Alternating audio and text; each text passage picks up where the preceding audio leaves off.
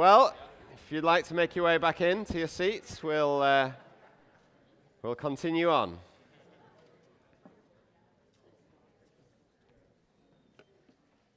My name is Mark. I'm one of the leaders here at, uh, at Christ Central. I'm going to be uh, preaching this morning from the Word of God, and we're going to be looking at uh, Romans 15. We've been working through the book of Romans uh, for a number of weeks and months now, and uh, we're getting towards the end.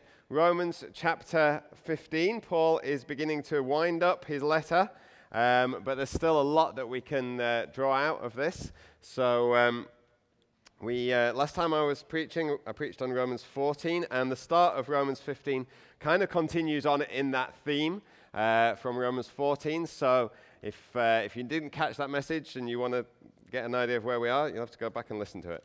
But um, I'm going to preach from Romans 4, 15 and verse 14 through to the end of 15 today. Okay, so uh, the words are on the screen. If you've got a Bible, you can follow it yourself. Paul says, I, my, I myself am convinced, my brothers and sisters, that you yourselves are full of goodness, filled with knowledge, and competent to instruct one another. Yet I've written you quite boldly on some points to remind you of them again, because of the grace God gave me to be a minister of Christ Jesus to the Gentiles. He gave me the priestly duty of proclaiming the gospel of God, so that the Gentiles might become an offering acceptable to God, sanctified by the Holy Spirit. Therefore, I glory in Christ Jesus in my service to God. I will not venture to speak of anything except what Christ has accomplished through me in leading the Gentiles to obey God by what I have said and done by the power of signs and wonders, through the power of the Spirit of God. So, from Jerusalem all the way through to around to Illyricum, I have faithfully, uh, not even faithfully, well, I had, fully proclaimed the gospel of Christ. It has always been my ambition to preach the gospel where Christ was not known, so that I wouldn't be building on someone else's foundation. Rather, as it is written, those who were not told about him will see, and those who have not heard will understand. This is why I've often been hindered from coming to you. But now there is no more place for me to work in these regions, and since I've been longing for many years to visit you, I plan to do so when I go to Spain. I hope to see you when passing through and have you assist me on my journey there after I've enjoyed your company for a while. Now, however, I'm on my way to Jerusalem in the service of the Lord's people there. For Macedonia and Achaia were pleased to make a contribution to the poor among the Lord's people in Jerusalem. They were pleased to do it, and indeed they owe it to them. For if the Gentiles have shared in the Jews' spiritual blessing, they owe it to the Jews to share with them their material blessings. So after I've completed this task and have made sure that they've received this contribution, I will go to Spain and visit you on my way. I know that when I come to you, I will come in the full measure of the blessing of Christ. I urge you, brothers and sisters, by our Lord Jesus Christ and by the love of the Spirit, to join me in my struggle by praying to God for me. Pray that I may be kept safe from the unbelievers in Judea, and that the contribution I take to Jerusalem may be favorably received by the Lord's people there, so that I may come to you with joy, by God's will, and in your company be refreshed. The God of peace be with you all. Amen. All right, so as I said, this is coming towards the end of the letter to the Romans, but uh, lots to get from this passage. And in fact, as I was preparing and thinking, you know, because we, we, we've divided it up and uh, we're, we're not going in detail really to the book of Romans. Some people have spent years preaching through the book of Romans. Um, we're doing it in just a few months. So it's, it's kind of difficult when you're preparing and when you're going to preach to think, well, what shall I uh, focus on. And as I was preparing this week, I thought, well, I could easily just preach three messages from this straight away. There's three different things. And uh, try to decide what to, what to choose. It's a bit like when you go to a restaurant and uh, you get the dessert menu come up and you're like, oh, you know, I, I want a number of these different things. They all look good. Um, and I don't know if any of you have been to some of these restaurants now where they're doing like tasting menus or tasting things. And you can say, oh, well, I'll have the tasting plate. And they give you a plate, and on it there are three different desserts, and you can choose which three you have. Has any of you ever been to those? Yeah, they're, they're starting to come out. They're, they're good. They're good. they don't do that at Wendy's. They don't do it at Wendy's. Well, They should. Maybe, maybe, maybe it's, maybe it's in Ontario when I was there that I had them. I don't know. anyway, they'll probably come out east. well, I tell you what. I am going to give you a tasting menu this morning. All right, I'm going to give you a little snapshot of each of the three. So each of these could have been longer messages, but I'm just going to give you a taster. So here we are. Here's my tasting menu. Oh, my Romans 15 tasting menu. It's not, it's not quite formatted as I wanted it, but, uh, but we'll work on that. So these are the three tasters that we're going to get this morning. We're going to have number one, instruct one another. Number two, a holy ambition. And number three, remember the poor. Okay, that's where we are going. So we're going to start off with number one instruct one another. And that's from the start of this passage that I read uh, already this morning. Paul is encouraging the churches, uh, or the church, the churches in Rome, there's probably more than one, um, that he has confidence in them. He's got confidence in them because of what God has already put in them. So he says in verse 14, I'm convinced, my brothers and sisters, you yourselves are full of goodness, complete in knowledge, and competent to instruct one another. He's convinced of that. And so he's saying, I've set out the gospel pretty boldly, pretty plainly. And he has. If we look back at the letter to the Romans, we've seen how he's explained the gospel pretty fully. And uh, he says, but it, it's almost as though to remind you again. You kind of knew this already. Um, people had already preached this to you, but I've just reminded you again. And I'm convinced you've, you've received it. You've got it. You've got this goodness. You're complete in knowledge and competent to instruct one another. I mean, Paul's reminding them, we all need reminding regularly of the gospel, of the good news of Jesus Christ. We all need reminding how we're saved by grace, and not only saved by grace uh, freely, not anything that we've done, but we live by grace alone. We don't live by the law. The gospel, in that sense, is never something that we move on from.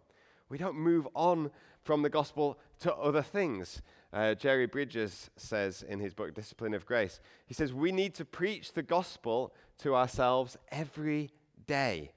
He says, If we don't do that, we slip into legalism. We end up trying to please God with our good deeds, or we end up getting into despair when we mess up. You know, we kind of think, well, I know I'm saved by grace, but now it's my job to live a holy life.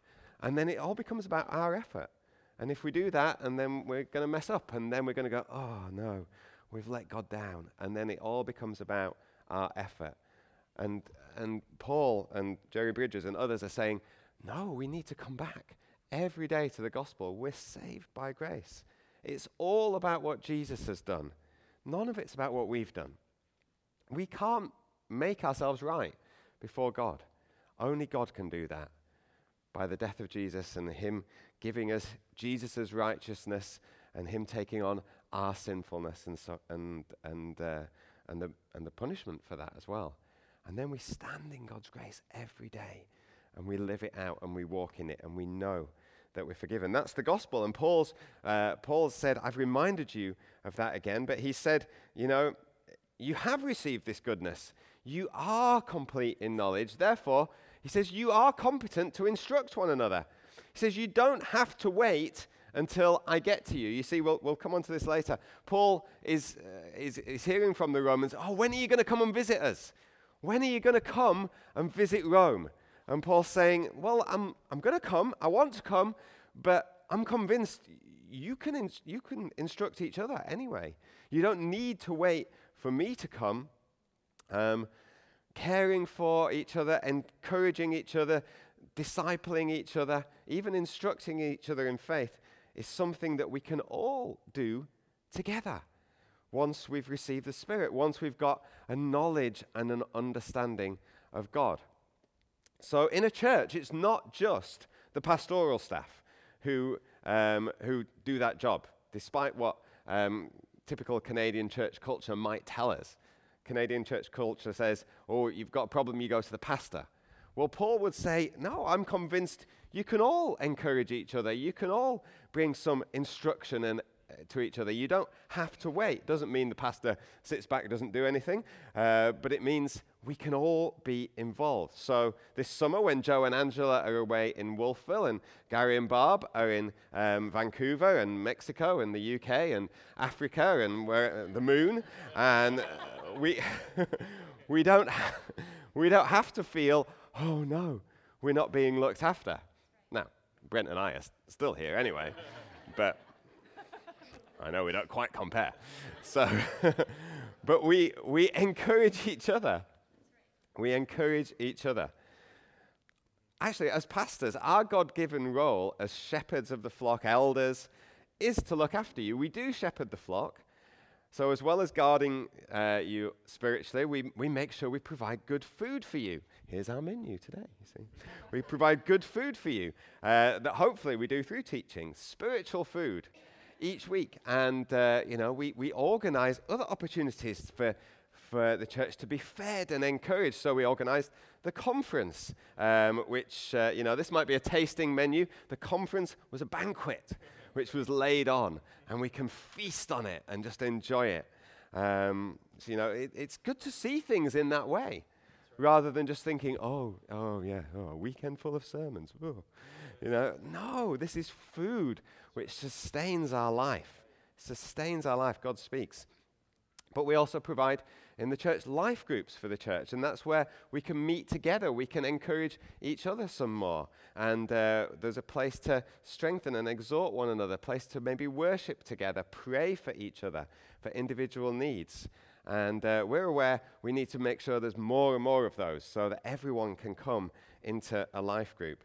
And as shepherds, we, we also pray for you regularly, and we do that. Every Friday, we gather, whatever we're doing at Friday lunchtime, we stop doing it, we gather together. Um, some of the elders come in from their jobs and they come into the church offices, and we pray every Friday lunchtime for the church um, because that's our job. We're caring for you. And of course, there's a place for us to meet up with you personally sometimes. And uh, we, we need, as pastors, we need to know the church, to love the church. But let's not forget, we can encourage and instruct one another too. Paul says that is with the view of the church becoming an acceptable offering to God, sanctified by the Holy Spirit. Hebrews chapter 10 and verse 24 says, Let's consider how we may spur one another on to love and good deeds. Let's not give up meeting together, as some are in the habit of doing, but let's encourage each other. So, so the writer to the Hebrews is seeing the importance of this. He's saying, he or she is saying, let's keep meeting together. Let's strengthen each other. Some people are like, uh, don't want to meet anymore, going to pull back a little bit. But we can't do that because it, we're feeding and strengthening and encouraging each other. So as we approach summer, we need to consider how we're going to work that out as a church. Of course, it's great to be able to, to enjoy the sun and to relax and, and get some time out and have barbecues and socialize, and we would encourage you in all of those things. But I would say, don't isolate yourselves. Don't withdraw. Church doesn't stop for the summer. You know, I know, I don't know if we do it here. I don't think so. Maybe we do.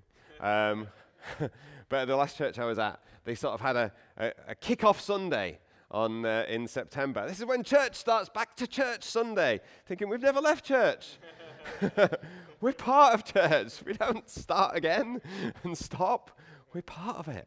We're part of church. I kind of knew what they meant, but uh, back, back, to, back to the fall. But you know, don't isolate yourself. So take opportunities to pray and encourage each other and instruct one another, even during the barbecues and the soccer games and the picnics. You know, we can do all of that together. So there we are. There's tasting dessert number one. Secondly, a holy ambition.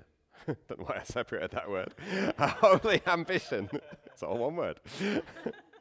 now we come to the part of, uh, of, of the letter where Paul is explaining to the Romans why he hasn't visited them yet.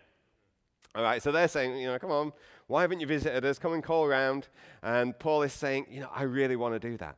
I really hope to visit you one day. I mean, there is a genuine desire from Paul to see the church in Rome. He's never been, so he's writing this letter to them. But he's never been there. And he says in verse 23 of chapter 15, he says, uh, he says, I've been longing for many years to see you. It's something he really wants to do. I've been longing for many years to see you. It's, it's not like sometimes when we meet someone and we say, uh, Oh, yeah, you must come and visit us sometime. But we kind of don't really mean it. um, and, and, the person who is saying it to probably knows that you don't really mean it as well, and so it, it maybe doesn't ever happen 99% of the time. Um, although, actually, I tend to take them for their word and say, oh, yeah, that's great. And then I'll show up at their door. and you said we could come stay. That's okay, isn't it? so, Paul, we've done that. Sorry? No, you weren't there. I did it in Germany with someone. I just like showed up. Hey!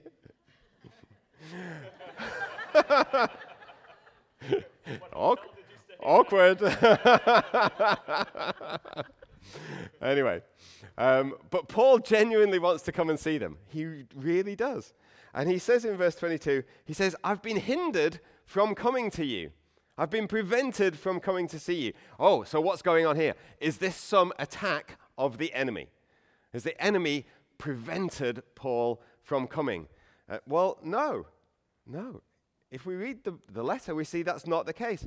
Even though it's Paul's ambition, he dearly loved to see, visit Rome we see he has got an ambition from God.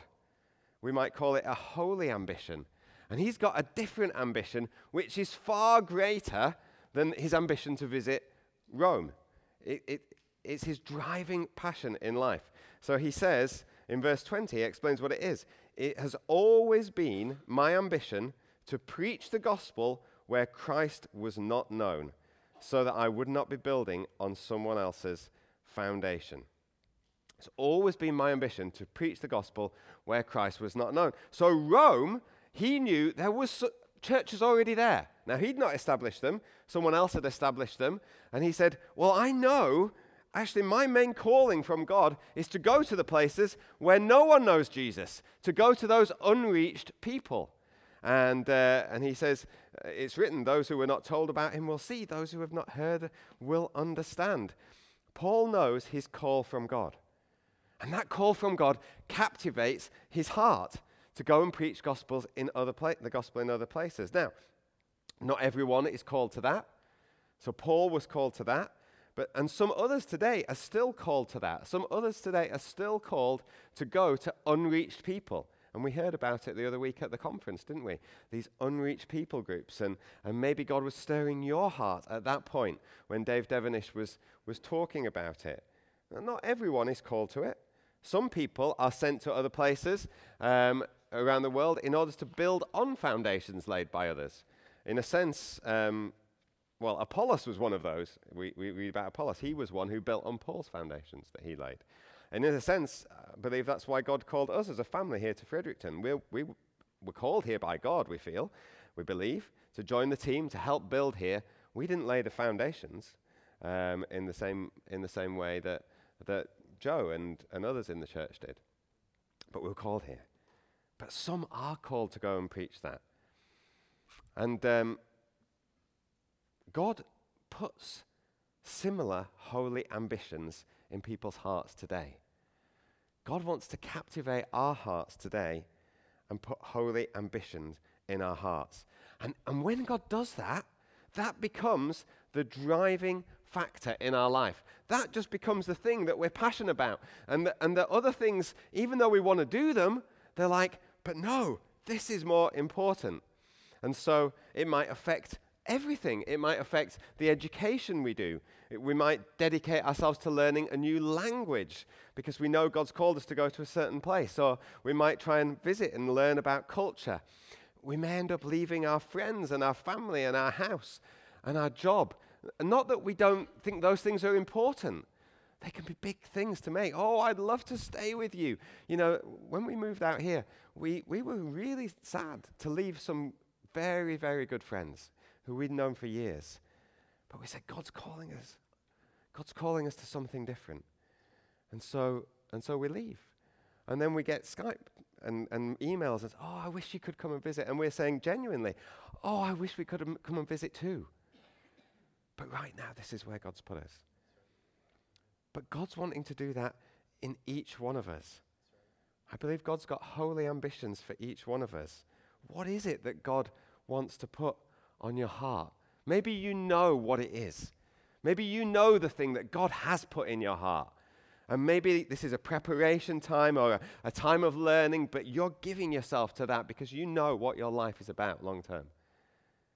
You know, I love it that, I won't say who it was because I don't want to embarrass them, but I, I, love it that someone responded to Dave's message the other, the other week about church planting and then came and, and said, okay, so what do I need to do now?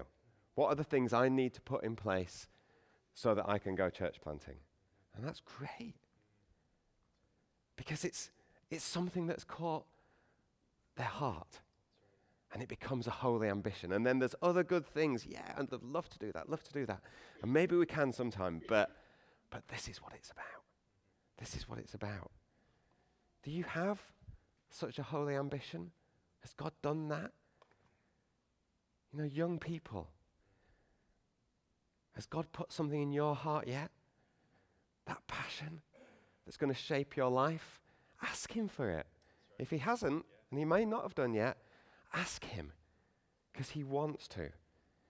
Otherwise, your ambition will just be to do well at school, which is good, but it will be to do well at school so you can get a good job, so you can go and earn lots of money, so you can go and get a nice house and a car, and you can visit lots of places and do some cool things. But God's got more for you than that in your life. God's got more. That's an ambition that many people have. That's going to be our default unless God gives us something different. God wants to give us all something different. It distresses me to see some Christians living their life and they, and they talk about their bucket list that they have, that they want to do. Go and visit this place, go and do this, go and skydive, visit Egypt, visit Niagara Falls, whatever it might be. And then they're just gearing their lives, their whole life at like ticking things off that list, that bucket list. That's what it's about. We've got an eternity to do those things. We genuinely have an eternity to do those things. We don't have to fit it all into our short lifespan. But right now, there are people who don't know God. There are people who don't know what it is to be in a church where there's an encouraging and, and life and worship. There are people who don't know what it is to know. And so we are commissioned to do that. And God is giving us those things. I believe for many of you, many of us, God wants to put the local church on our heart in such a way that it, it's a passion for us. The Bible tells us the church is the hope of the world. Ephesians tells us Jesus Christ, he explains what Jesus did, and he said, and he said, God the Father did all of this for the church. That's why. Is the church something that is such a passion for us? Does it trump our other desires and passions because we actively decide against those things? Not because we have to, not because someone's telling us, but because we want to, because God's got our heart and we've got an eternal perspective and focus. So we want to, we'll gladly commit to each other. We'll gladly give our time to each other. We'll gladly go out together and show God's light and hope in a dark and hopeless world. You know, when God puts the church or mission on our hearts like this, He captures us up in it. And, and other things just sometimes get delayed or put on hold. And again, if that hasn't happened, if God's not got our hearts like that, then actually church becomes the thing that we do when nothing else is scheduled. When there's no weddings on, when there's no plans to visit friends, when there's no vacations, no sports games to play or in or watch, no summer days on the beach or the golf course, no children's parties to go to. We can have a whole load of things which are all good things. They are all good things. But if church just comes at the bottom of that list, because God's not really gripped our hearts, then it will be the bottom of the list. And it will be the thing that we do. And I believe God's wanting to give us a passion for His church. And it won't be that we're sitting there and going, oh, so then I'm going to have to be there every Sunday. Actually, no, we'll want to be there as often as we can. We'll want to gather together. It won't be a hardship. It won't be. Paul was single minded. He knew for sure what God had called him to. I mean, many would have probably argued that Rome was the exact place Paul should have been going to. You know, it was the powerhouse of the world at the time. The Roman Empire extended far and wide, it had huge influence. So, Paul, the, the evangelist, the apostle, surely that's the place he should be going. Surely that's the place, the strategic place in the whole world at the time. But no, Paul says, No, I'm going from Jerusalem. And he's going round into Macedonia and Achaia, all the way to Illyricum. I mean, you won't have heard, Al- that's Albania in these days. We've not heard of a lot of these places. Paul's saying, I'm going to these places instead of Rome. Because that's where the gospel's not being proclaimed. He knew. As a church, we need to know what is it that God's called us to? I think we, I think we do know. We're called to reach our city, Fredericton, with the love of Jesus. And we're called to plant into the university cities in Atlantic Canada. And there may be other things as well that God calls us to. And then there may be other things which might be great to do. And there might be people who ask us to do things and get involved. But the question we have to ask is is this what God's calling us to? Because it might be good. But the good sometimes is the enemy of what God has called us to. And we've got to see that. It's not always just, well, God says this or this is sin. Actually, there's a lot of good things, a lot of good things that we could spend our time doing and effort doing. And God might not be calling us to do that. So we need to know. All right. Holy ambition. Do we have a holy ambition? Three. Third taster. Are you getting full yet? Room for a little more? Wafer thin mint. Here we are. Remember the poor. It's a Monty Python reference for those who don't know. Remember the poor. now, Paul's work is complete. He says it's complete. I mean, that's an amazing statement in and of itself. Paul says, I've gone around all these places, and now he says, uh, there's no more place for me to work in these regions. No more place for me to work. He has gone from southern Palestine up through Syria, across Turkey, down through Greece, onto Albania. He's probably writing this from Corinth. Here's a map. Okay, you see right there. He starts off down at the bottom right hand corner. Do I have a little thing here? No. Starts off at the bottom of the right hand corner, and then he's worked his way up and around up through where Turkey is today. This is a modern day map. And he's come round and down through Albania, through Greece. He's probably ended up at Corinth, which isn't there today, so I've just put that in. Um, and uh, that's where he's probably writing from, Corinth. And he says, I've finished my work in all of this area. I mean, that's impressive, isn't it? I've done. he says, so um, He's not saying everyone is saved in all of those areas. He's not saying everyone's come to know Christ. But he's proclaimed the gospel and he's started, and, and the church has been established in all of those areas. And then he's going to move on and, and, establish some more.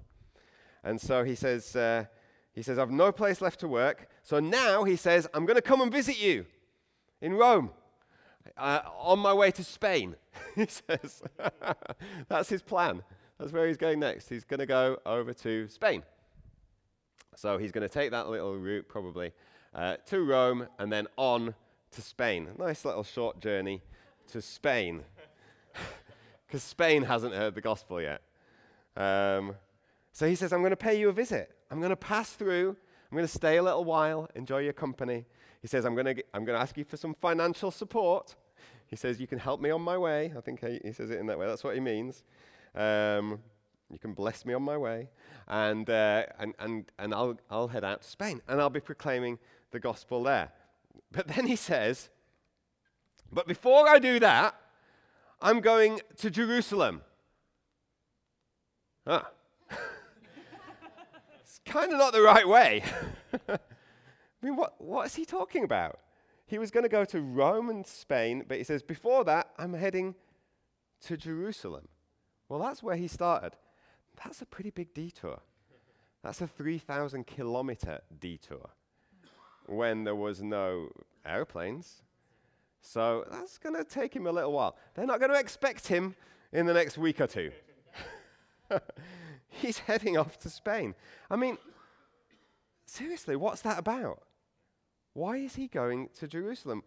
He, he says he's going to take some money. there was a contribution made for the poor among the saints in Jerusalem. He says, I'm going to take it. Well, can't he send someone else? You know, he's, he's the great Apostle Paul. He's the one who's starting churches in all of these places. He's heading out to Spain. He's going to get it into Europe, the gospel into Europe in his plans.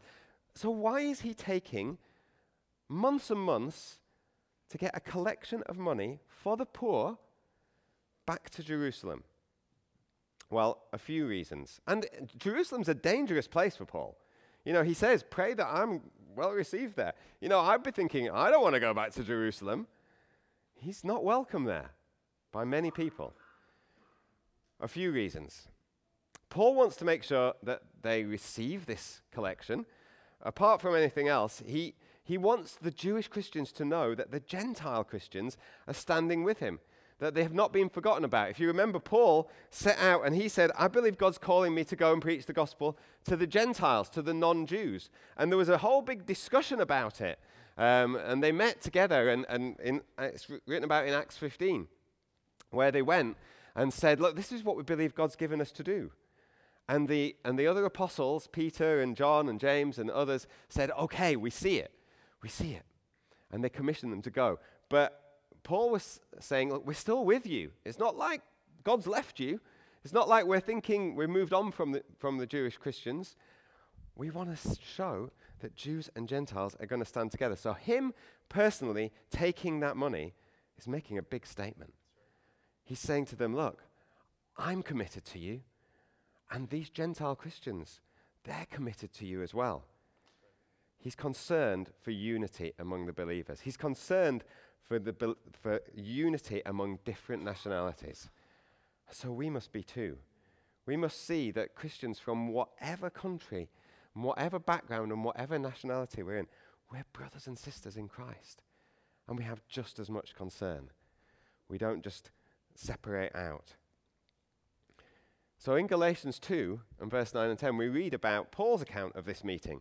And he says this James, Cephas, that's Peter, and John, those esteemed as pillars, gave me and Barnabas the right hand of fellowship when they recognized the grace given to me. They agreed we should go to the Gentiles and the circumcised, and they to the circumcised, the Jews. We'll not go there again. And all they asked was that we should continue to remember the poor. And he says, It's the very thing I was eager to do all along. So they're saying, Don't forget the poor Christians, especially the Christians in Jews, but, but not just not just those. In fact, he goes on in Galatians 6 and verse 9. He says to the Galatians, Let's not become weary in doing good, if at the proper time we'll reap a harvest, harvest if we don't give up. Therefore, as we have opportunity, let's do good to all people, especially those who belong to the family of believers. So he's, he's saying we must be concerned about the poor. He's saying, especially Christians, we must stand together as brothers and sisters, but not just Christians, all people. Paul has got a concern for the poor, a concern for those who don't have, a concern for the downtrodden. And he's showing that it's not just something he's saying. He's not just there, and the, and the, and the Jerusalem uh, apostles say, Okay, you go and preach the gospel to the Gentiles, just remember the poor. And Paul going, Yeah, yeah, I'll do that. And then he, okay, got that one sorted out. And then he's never going to think about it again. He means it. He's showing he means it. Like, this is a huge way of showing he means it by going back to Jerusalem. He's interrupted his commission, he's interrupted his holy ambition, the thing that God has put the passion on his heart for. To plant churches, to proclaim the gospel where no one's been preached. None, none have been preached before. And he's decided he's going back to Jerusalem so he can help the poor. I mean, often helping the poor, helping those who are disenfranchised, in our minds, it can be something on the edge of church life. We can say, oh, yeah, it's just a kind of minor thing. A few people are involved in it. It's not that important. Certainly not as important as evangelism. Well, Paul changed his plans for that. It's always been on God's heart. Just read the Bible. It's always been on God's heart. We see it clearly. And Paul demonstrates it in this. And it's something we're taking seriously and we need to take seriously as a church in response to this. within the city of Fredericton, but also across the world. We need to be standing with the poor, standing with the oppressed, standing with those who have no voice. And we do it here in our city. And we do it across the world. That's why we support and we stand with organizations like International Justice Mission, who you've heard quite a bit about in the last few weeks and months. And we'll continue to stand with them. And so, as we do that, there's a response which is shown in our giving. That's how these Christians showed it in, in, in, these, in these places. Macedonia, Achaia, Paul says they were pleased to make a contribution for the poor among the saints in Jerusalem. In other words, it was a heart response. They weren't doing it grudgingly. They weren't feeling under pressure. They weren't like, oh man, we've got to give some money to these people. They were pleased to do it. They were pleased to do it. When God captures our hearts, our passions, they line up with His passions. And then we're glad. We're glad to give freely. I mean, we read more about it in 2 Corinthians, and this is the same thing 2 Corinthians 8. Paul says this Now, brothers and sisters, we want you to know about the grace that God has given the Macedonian churches. See, they weren't rich. In the midst of a very severe trial, they were struggling. Their overflowing joy and their extreme poverty, extreme poverty, what happened? It welled up in rich generosity. These were people who didn't have much themselves. And so when they heard that Paul was doing this collection for the poor in Jerusalem, they could have had any excuse to say, well, what about us? Charity begins at home. We're poor ourselves. They didn't say that. He says, I testify, they gave as much as they were able, even beyond their ability. What does that mean? Miracles were happening. That's what that means. That's the only explanation for that. How can you give beyond what you're able to give? God's done something supernatural. God does things supernaturally, you know, when, when this happens. Entirely on their own, they urgently pleaded with us for the privilege of sharing in this service to the Lord's people. In other words, Paul, it sounds like Paul's going, Do you know what, guys? You're pretty, you're pretty poor yourself. You're struggling. You've got all this going on. You don't need to give. And he says, They're pleading. Don't let us miss out. We want to be part of this. This is a privilege for us. Don't let us miss out on the grace that God has for us in this. They exceeded our expectations. They gave themselves first of all to the Lord, and then by the will of God also to us. Man, I could preach all day on this. There's so much there. There's so much there. But it's a heart response. It's a heart response. But interestingly, Paul also says it's a duty. He says it is something that they owe to them. Well, isn't that legalism? what are you talking about, Paul? Well, Paul says, no, they've got a responsibility as well. Responsibility isn't always an enemy of grace. In fact, it isn't an enemy of grace. I have a responsibility from God, a duty to bring up my children well. God's given me that responsibility. Does that mean I'm like, oh, no, the whole time?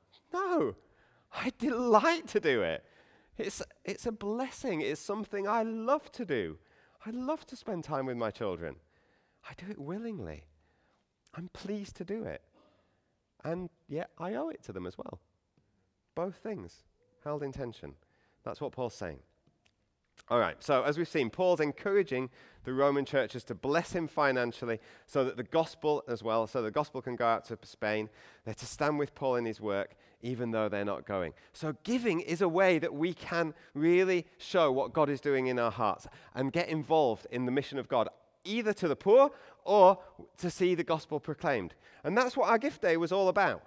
What, is, what are we giving our money to from the gift day? We're giving it towards planting churches, establishing new churches, predominantly in Atlantic Canada, but that's what it's going to, and to the poor. That's what we're giving it to. That's what we had the offering for. It's over and above what we regularly give. And it's something that we urged us all to get involved in. And, and, and many did. And if you didn't, you still can. You, you're not missing out on the grace that God has given in this. You're not missing out on the privilege. And I'm not using that word in a manipulative way. I believe it. It's a privilege. It really is a privilege. You'll see the grace of God. And it's something we hope when you did it, you delighted in doing it. So there we are. There's our Romans 15 tasting menu. Hope you're feeling fed now. now let's continue to meet together and encourage each other this summer and on. Let's give generously to the work of the church in caring for the poor, bringing justice to those who have no voice, taking the gospel of grace where it's not known. And I think most of all, let's pray that God ignites in us a holy passion in our hearts, a holy ambition which shapes us, motivates us, directs the course of our whole life and the decisions that we make.